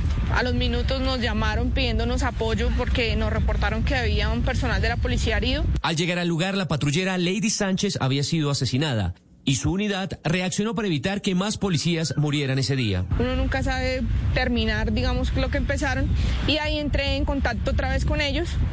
Estaban armados con fusiles y pues digamos que se logró que salieran a la, a la huida. Y es que la aguerrida oficial de artillería cuenta que ha vivido casi una decena de combates junto a sus soldados, incluso dos veces un mismo día. En la mañana tuve el primero, se dieron los resultados que fueron dos capturas y ya cuando iba a salir de ese punto tuve el segundo combate, ahí mismo. Con carácter describe cómo es estar en la línea de fuego. Disparos, eh, sonidos de, de todo. Pues en realidad es como si no existiera el resto, solo el pedacito en el que uno está en ese momento enfocado, pues en los soldados de uno y también en, en el bandido de que no se vaya a escapar. Como comandante, Pelotón ha demostrado una gran efectividad en el desarrollo de operaciones de control militar de área, como lo que se pudo evidenciar en Santa Rosa, sur de Bolívar, y realmente nos sentimos muy orgullosos. Pero pese a su fuerza, tiene temores, como todo el mundo. ¿A qué le temes? ¿A qué le temo? A los ratones. Y debido a la efectividad de esta oficial, el clan del Golfo le puso precio a su cabeza. Hay que bajarla. Mira a ver si se la carga. Mira a ver. Si lo hace tranquilo, tranquilo que yo lo llevo bien. 10 más 10 de los grandes. Es la de la estrella, ¿cierto? Esa es. Yo sé cuál es, la de la estrellita, ¿verdad? Hay que, sea como sea, opacar ese. Sin embargo, la joven subteniente tiene claras las motivaciones para seguir su carrera militar y ahora desde algún lugar del país seguir prestando su servicio a la patria. A la población, a los compañeros, a todos, todos entran. Todos son motivo de, de uno estar ahí peleando todos los días. Un ejemplo de valor. En Turbo, Antioquia, dos soldados resultaron heridos tras un hostigamiento de presuntos miembros del Clan del Golfo. Los militares se trasladaban en un camión por el corregimiento El 3, cuando fueron sorprendidos por varios hombres armados quienes les dispararon en, en repetidas ocasiones. Ante el ataque, los uniformados respondieron. Por varios minutos se prolongaron los enfrentamientos. Los dos militares heridos permanecen en centros asistenciales en el municipio de Apartado. Desarrollo en Noticias Caracol. A esta hora, cientos de personas de la comunidad LGBTIQ se reúnen en el parque donde una pareja gay denuncia que fue agredida por darse un beso en Bogotá. Los vecinos de este sector también entregan su versión de lo que posiblemente pasó. Vamos ahí con Pablo Arango. ¿Qué dicen las partes involucradas, Pablo, y las autoridades? Juanita, ¿qué tal? Muy buenas tardes. Mire, las partes involucradas, los jóvenes aseguran que fueron agredidos todos porque se estaban dando un beso en este parque ubicado en el occidente de Bogotá. Los vecinos aseguran que ellos estaban cometiendo actos obscenos. Lo cierto es que miles de personas a esta hora de la comunidad LGBTIQ han salido a rechazar lo que para ellos es un acto de discriminación. Hay letreros, por ejemplo, dicen besémonos sin miedo, no más fobia y también regla- regalo abrazos de mamá, soy mamá orgullosa, mi hijo es gay. Son algunos de los letreros que podemos ver hasta ahora. Aquí en el occidente de la capital del país tenemos las versiones de las partes implicadas en este video. Vamos a ver a continuación lo ocurrido aquí en Bogotá. Agitadas están las redes sociales después de conocerse un video en donde un grupo de mujeres agreden a una pareja gay que estaban, según la versión de los hombres, dándose un beso en un parque. Todos los días lo sacamos. Se van de aquí. ¿Por qué me pega? ¿Por qué me pega? ¿Por qué me pega? Por su parte, las mujeres aseguran que esta pareja estaría dándose más que un beso. Miren, ustedes pueden hacer lo que quieran, pero se van de aquí. En medio de la indignación de muestras de apoyo a las dos partes y de rechazo por lo que la comunidad LGBTIQ considera una discriminación, para expertos está claro que este tipo de acciones no deberían desencadenar agresiones desde ningún punto de vista o postura frente a temas de orientación sexual. Es necesario hacer un llamado a la empatía, a ponernos en la posición del otro y desde allí darnos cuenta que todos somos diferentes. La pareja agredida es enfática en que los ataques se dieron sin justificación y que no estaban haciendo actos obscenos como lo señalan las señoras en el video. y simplemente nos dimos un beso normal. No fue nada obsceno, no fue nada fuera de lo común, que si otra pareja, una pareja heterosexual lo hubiera hecho, nadie hubiera dicho absolutamente nada. Entre tanto, comerciantes y habitantes del parque en donde se grabó la situación insisten en que los hombres sí habrían presentado conductas inapropiadas delante de menores de edad. Cuando de pronto miré y estaban eh, besándose y tenían las manos en las partes genitales y entonces yo les dije, niños, ¿ustedes por qué hacen eso? Representantes del distrito están acompañando a la pareja de hombres en términos legales para adelantar la denuncia respectiva. Acompañaremos también todo el proceso psicosocial de estas personas y generaremos a partir de mañana una serie de acciones de convivencia con la ciudadanía. No obstante, algunos de los vecinos del parque y aparentes testigos del momento indican que también llevarán el caso ante la justicia. La indignación y la ira de nosotros fue la agresividad y la grosería de estos chicos porque realmente vinieron al parque y prácticamente fue encima de los niños. Según cifras del Observatorio Sin Violencia de Colombia Diversa, el año pasado 97 personas de la comunidad LGBTIQ fueron víctimas de amenazas y 103 ciudadanos blancos de violencia por su orientación sexual. La mayoría de las víctimas son hombres gay, seguido de mujeres eh, trans. Las autoridades investigan las versiones de lo sucedido el viernes 29 de julio en horas de la tarde y serán los encargados de establecer quiénes tienen responsabilidades. Efectivamente, será la Fiscalía General de la Nación quien establezca quién tiene responsabilidad, no más fobia, otro de los letreros, y existo porque resisto. Otra de las frases que podemos ver aquí en el occidente de la capital del país. A esta hora avanza una besatón, muestras culturales, hay presencia por supuesto de la Policía Nacional y aquí estaremos nosotros atentos a lo que vaya pasando aquí en el occidente de la ciudad de Bogotá. Soy Pablo Arango Robledo en Noticias Caracol. Pablo, un caso lamentable que vamos a entrar a analizar a continuación con el doctor Fabio Zambrano. Él es director de estudios urbanos de la Universidad Nacional, experto también en temas ciudadanos. Bienvenido. Frente a este caso, estamos hablando de un caso de intolerancia de las dos partes. Digamos, aquí está la pareja que dice se estaban dando un beso, está la comunidad que dice no, eran actos obscenos. ¿Cómo lo entendemos además cuando la comunidad LGBTIQ pues es una minoría? Bonita, buenas tardes. En efecto, eh, eh, el acto en sí, ah, en este momento, eh, ya es difícil de, mm, sacar alguna conclusión de qué fue lo que sucedió. Pero más allá de esto, más allá del evento mismo, del suceso de este viernes pasado, nos encontramos frente a una situación de intolerancia. Intolerancia que en este caso mm, muestra algo que también tiene un aspecto positivo, y es que cada vez hay más tolerancia con estos casos de las comunidades eh, que muestran sus comportamientos sexuales o sus afectos o sus concepciones de familia distintas a las que habían tradicionalmente, oficialmente, porque eh, estas situaciones y estos comportamientos eh, antes pues eran mucho más ocultos.